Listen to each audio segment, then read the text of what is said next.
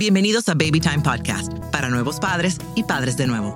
Hola, soy Micaela Riaza, madre de dos hijas, dula posparto, educadora de lactancia, educadora de preparación al parto y creadora de Baby Time. Mi compromiso con ustedes es proveer información de manera llana, fácil de entender. Antes era la falta de información, ahora es el bombardeo de información. Los voy a ayudar a entender qué necesitas y qué está de más. Bienvenidos. Bienvenidos a otro episodio de Baby Time Podcast. Este podcast va a ser cortico porque es para darle cinco tips de cómo sobrevivir las fiestas navideñas o, bueno, fiestas en generales eh, con un bebé recién nacido. Entonces, número uno, tienen que priorizar el descanso de ambos, padres y bebé. Por supuesto, ustedes quieren seguir su, rutina, quieren eh, salir a todas las fiestas, pero dependiendo cuándo nació tu bebé, quizás este año van a tener que reorganizarse un poco.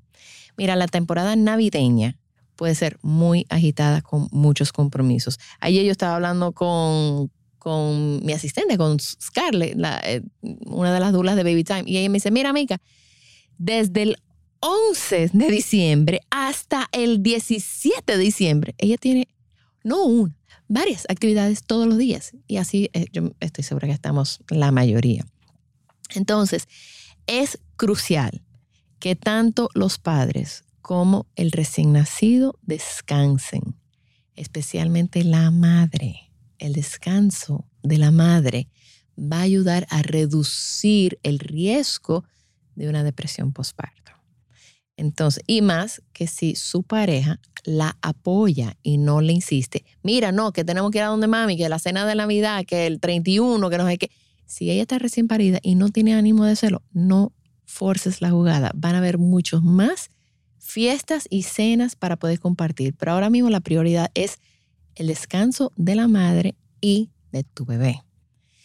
Asegúrate de tener momentos designados para decir, para apagar los celulares y desconectarse para poder descansar y evitar, bueno, no evitar, reducir el agotamiento que viene cuando tú eres recién parido. Dos, establecer expectativas realistas. Tienen que entender que con un recién nacido, tus celebraciones navideñas o de año nuevo, el año que nació tu bebé, pueden ser diferentes, pueden necesitar ajustes. Sé realista acerca de lo que tú puedes manejar y no dudes en reducir estas actividades si es necesario. ¿Es posible que alguien se ofenda? Sí. ¿Tú sabes qué? They're to get over it. Ellos se van a recuperar y como quiera te van a seguir queriendo. Em, pero sí, es posible que este año, el año, tú tengas que que decir, mira, yo no puedo ir, no puedo llegar a la cena. Ah, quizá un almuerzo navideño en vez de una cena navideña, para darte una opción. Mira, la llegada del bebé es un momento súper especial para tu familia. Y a menudo, mientras más simple, más placentera. Tres, crear un horario amigable para tu bebé. Dependiendo qué edad tiene tu bebé, porque hay bebés que todavía no tienen ningún horario. Pero si tu hijo ya tiene, qué sé yo, ocho meses, nueve meses, diez meses, doce meses, a lo mejor mantener ese horario para tu bebé sea importante. Ellos se benefician de las rutinas. Si tú planificas las actividades navideñas alrededor del horario de sueño y alimentación de tu bebé, quizás te vaya mucho mejor. Esto puede ayudar a prevenir el cansancio excesivo y hacer que los eventos navideños sean agradables para todos. Yo me acuerdo la primera Navidad de mi hija Isabela, ella nació en enero, o sea que ella tenía 11 meses. Y viviendo en Santo Domingo, de repente habían muchos fuegos artificiales y ella era súper sensible. Y nosotros le dijimos a la familia, por favor, o sea, yo no puedo controlar lo que hace el vecino, pero por favor, aquí no, no, por favor, no, no queremos a fuegos artificiales. Bueno, un ex cuñado, eh, nada, no nos hizo caso y compró fuegos artificiales para todos los muchachos Y nosotros, mi esposo y yo, literalmente tuvimos que trancarnos en el carro con Isabela para que ella no escuchara los fuegos artificiales. Fue horrible. O sea, nosotros fuimos para la cena de 31, yo creo que era, y desde las 9 de la noche estábamos trancados en el carro para que ella no escuchara. Y paraban, salíamos y cuando arrancábamos otra vez, para el carro otra vez. O sea, eso no es justo. Para eso yo me quedo en mi casa. Aceptar ayuda y delegar tareas. No dudes en aceptar ayuda de amigos y familiares. Yo sé que es difícil porque nosotras somos super mamá y lo queremos hacer todo nosotras mismas, pero señores, acepten ayuda.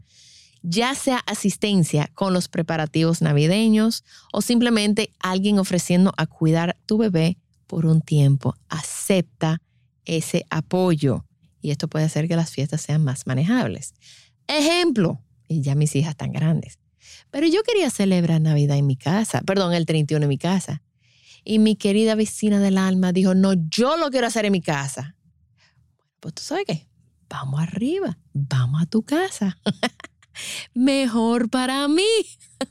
O sea que aunque yo quisiera ser anfitriona, especialmente si este es el año en que tú tuviste tu primer hijo o tu segundo hijo y son pequeños, no te pongas el, el estrés adicional de ser anfitriona, que lo haga otro, que el reguero esté en casa de otro. Y cuando tú te canses o tu bebé se canse, ustedes se pueden ir para su casa. Y número cinco, proteger a tu bebé contra los gérmenes.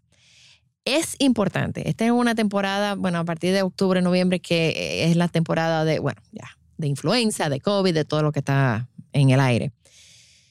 Y eh, con esta temporada vienen más reuniones, más eh, juntaderas de amigos, de familia. Y tenemos que tener cuidado al exponer a nuestro bebé a grandes multitudes, especialmente si no sabemos si esta gente se están vacunando. Y el adulto también debe de vacunarse. Todos los años sale una vacuna de influenza, se lo debe poner. Em, bueno, entonces, especialmente en esta temporada, aumentan los resfriados, esa gripe, esa gripe mala que anda, etc.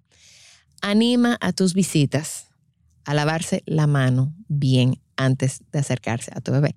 Y no lo, no lo animen, oblígalo. Aquí nadie entra a tu casa, nadie pasa puerta a puerta hasta que tú no te laves bien las manos. Y sabes que si tú no quieres que carguen a tu bebé, que no lo carguen. Em, entonces, así tú puedes limitar exponer tu bebé a personas enfermas que a lo mejor no saben que están enfermos porque están incubando un virus días antes de sentir síntomas.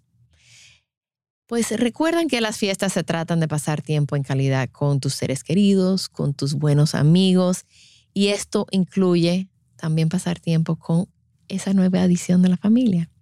Pero adoptar un enfoque tranquilo y práctico puede hacer que esta temporada navideña sea agradable para todos los que están en tu familia. Felices fiestas. También estamos en babytimerd.com con nuestros talleres online, donde yo y todo el equipo estamos disponibles para ayudarlos a sobrevivir el posparto y todo lo que conlleva. Gracias por acompañarme. Por favor, comparte este episodio con alguien que necesite escucharlo. Nos pueden seguir en las redes sociales como BabyTimeRD. Babytime Podcast es grabado en Pinktree Studio.